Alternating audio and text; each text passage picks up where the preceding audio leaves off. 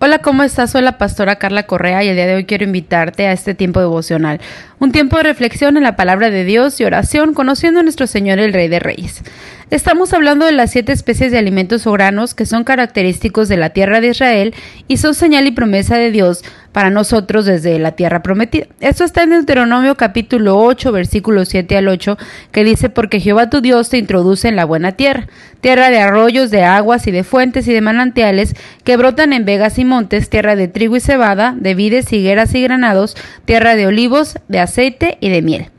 El significado de la cebada es muy parecido al del trigo, pues se usa también para la elaboración del pan, pero la cebada se utiliza mayormente en la alimentación de animales. Esto lo vemos, por ejemplo, en Primera de Reyes, capítulo 4, versículo 28, donde dice, hacían traer cebada y paja para los caballos y para las bestias de carga. Y aunque también se utilizaba para alimentación de las personas, para el pueblo de Israel no era considerado tan bueno como el trigo, así que se le nombraba el alimento de los pobres. De esta manera, por ejemplo, es mencionado varias veces en el libro de Ruth. En el capítulo 2, por ejemplo, del versículo 17 al 19, dice, espigó pues en el campo hasta la noche y desgranó lo que había recogido, y fue como un efa de cebada y lo tomó y se fue a la ciudad y su suegra vio lo que había recogido. Sacó también luego lo que había sobrado desde después de haber quedado saciada y se lo dio y le dio su suegra y le dijo su suegra ¿dónde has espigado hoy y dónde has trabajado? bendito sea el que te ha reconocido. Esto es como una especie de alimento que Dios dio a Erud en ese momento en el que tuvo misericordia de ella y le proveyó de ese trabajo donde conoció a vos y todo eso.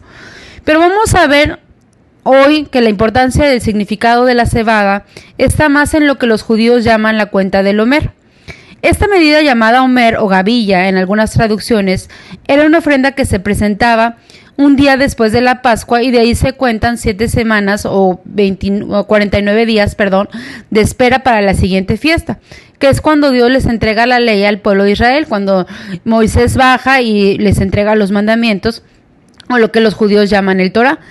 Y se presenta para pasar de la libertad física a la libertad espiritual, que como ellos fueron que salieron de Egipto, esto es en la Pascua, y cómo pasan estas siete semanas y de que Dios les habla de una libertad espiritual a través de los mandamientos. Esto está en Levítico capítulo 23 versículos 15 al 16. Dice, y contarás desde el día que sigue al día de reposo, desde el día en que ofreciste la gavilla de la ofrenda mecida, siete semanas, semanas cumplidas serán.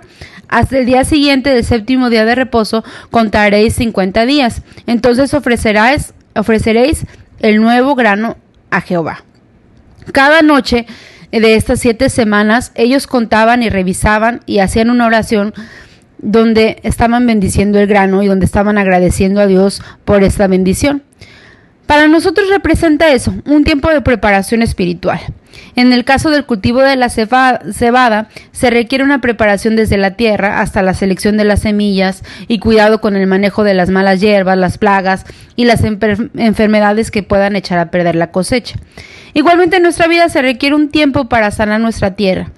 El tiempo del conteo del Homer era un tiempo especial, siete semanas, 49 días, en los cuales podaban la tierra, para que toda maleza se pudriera, y como sucede en el caso del cultivo de la cebada. Dios desea bendecirnos y darnos lo mejor de la tierra. Por medio de Cristo somos herederos también de sus promesas, y así como Israel se toma este tiempo para quitar las impurezas de su cosecha, para presentarse nuevamente delante del Señor, es tiempo de que reflexionemos sobre qué calidad de semilla estamos sembrando en nuestra tierra. ¿Es una semilla mezclada con otras variedades o con maleza que da un mal fruto? ¿O es una semilla que realmente representa una ofrenda a Dios? A lo mejor es algo que has estado haciendo a medias y sin gratitud o sin oración, o, una, o realmente puedes decir mi ofrenda es digna y de calidad porque cada día oro, porque cada día busco a Dios, porque cada día me presento ante Él en alabanza y adoración, agradeciéndole por todas las cosas que me ha dado. A lo mejor te puedes presentar, preguntar hoy, decir, ¿cómo puedo sanar entonces mi tierra? ¿Cómo puedo prepararme en este tiempo para presentarme delante del Señor nuevamente? Primero, rompe con toda maldición. Eh, así como quitaban la maleza y quitaban la cizaña y quitaban todo lo que estorbaba, es tiempo de reflexionar si hay cosas que se están levantando como maldiciones en nuestra vida a causa del pecado de nosotros o de nuestras generaciones. Número dos, da frutos dignos de arrepentimiento. Que sea tu comportamiento la evidencia de una vida transformada. Y tres, limpia tu mente, tu pensamiento, tu corazón, tus ojos, qué es lo que estás viendo, qué es lo que estás escuchando, qué es lo que sale de tu boca, qué es lo que está entrando a tu cuerpo, cómo comes, qué es lo que está entrando en tu alma, si estás estresado, si estás en ansiedad, en depresión o en doble ánimo. Entonces, esta es la manera en la que tú vas a reflexionar en estos días y no necesitas ahora un tiempo especial como lo tenían ellos en este periodo de la Pascua y lo que representaba a ellos el Torah, sino que ahora podemos hacerlo en cualquier momento y determinarnos y decir, Señor, yo quiero realmente romper con maldiciones, yo quiero dar fruto de arrepentimiento y quiero limpiar mi mente, mi corazón, mi cuerpo, mi alma, para lo que tengas para mí.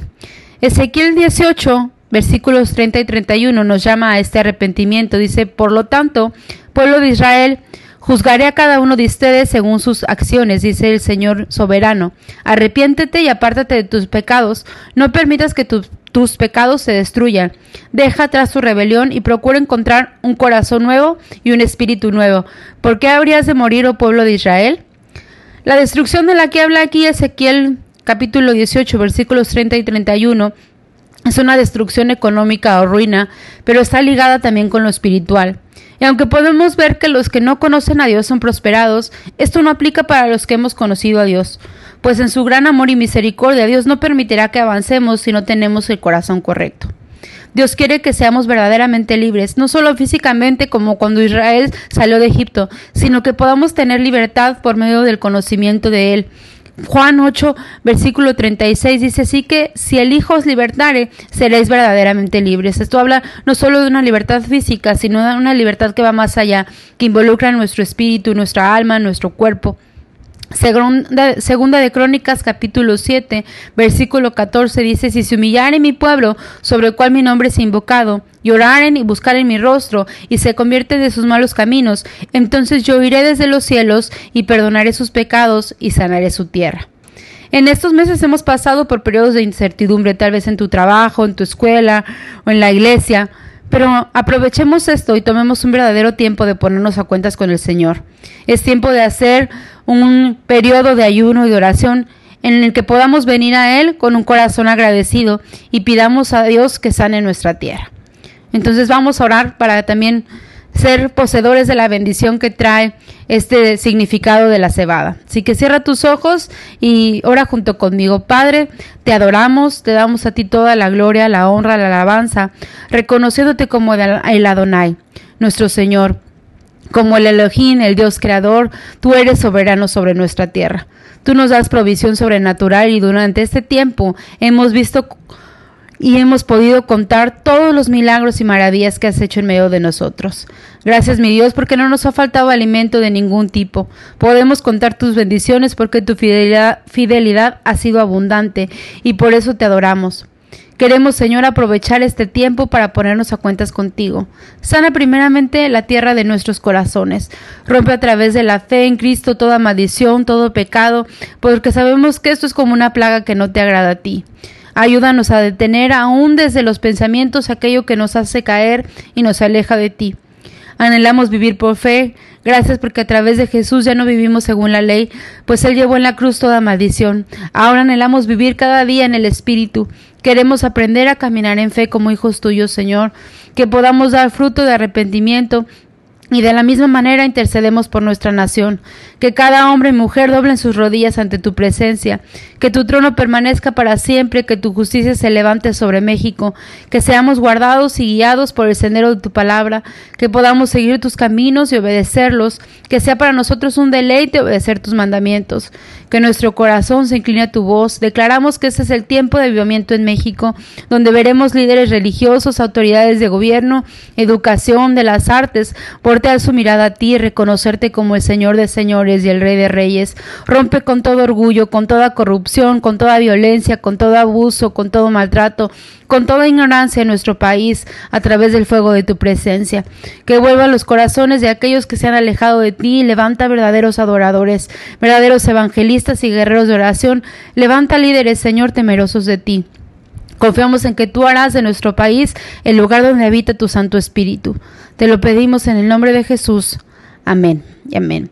Sigue vivando tu relación con Dios durante el día a través de la lectura, la oración y la adoración.